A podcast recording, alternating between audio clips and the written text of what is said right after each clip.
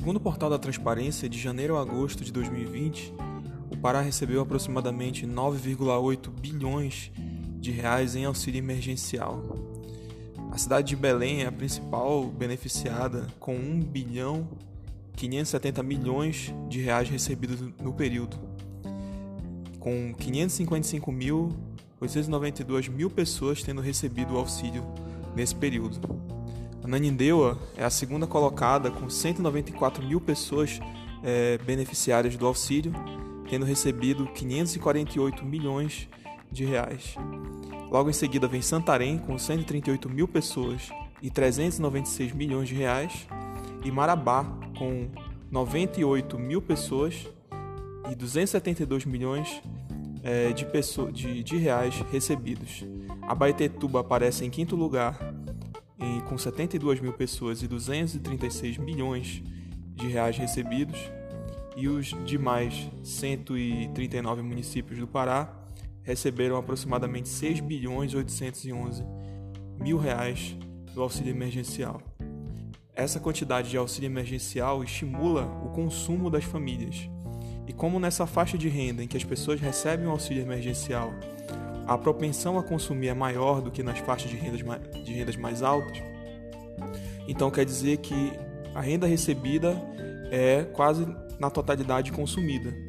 Isso influencia a economia porque a, o consumo das famílias é um dos principais motores do crescimento econômico.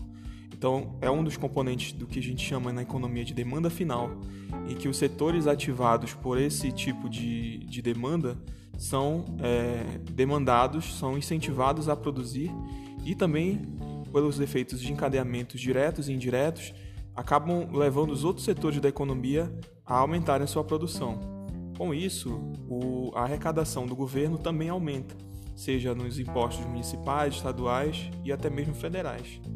E em alguns casos, dependendo da configuração, as exportações também podem ser beneficiadas. Então isso mostra o quanto que o auxílio emergencial conteve os efeitos negativos da queda de demanda durante a pandemia. E aqui no Pará tem sido um dos pontos, um dos elementos de é, balanceamento da economia, dos resultados econômicos da economia.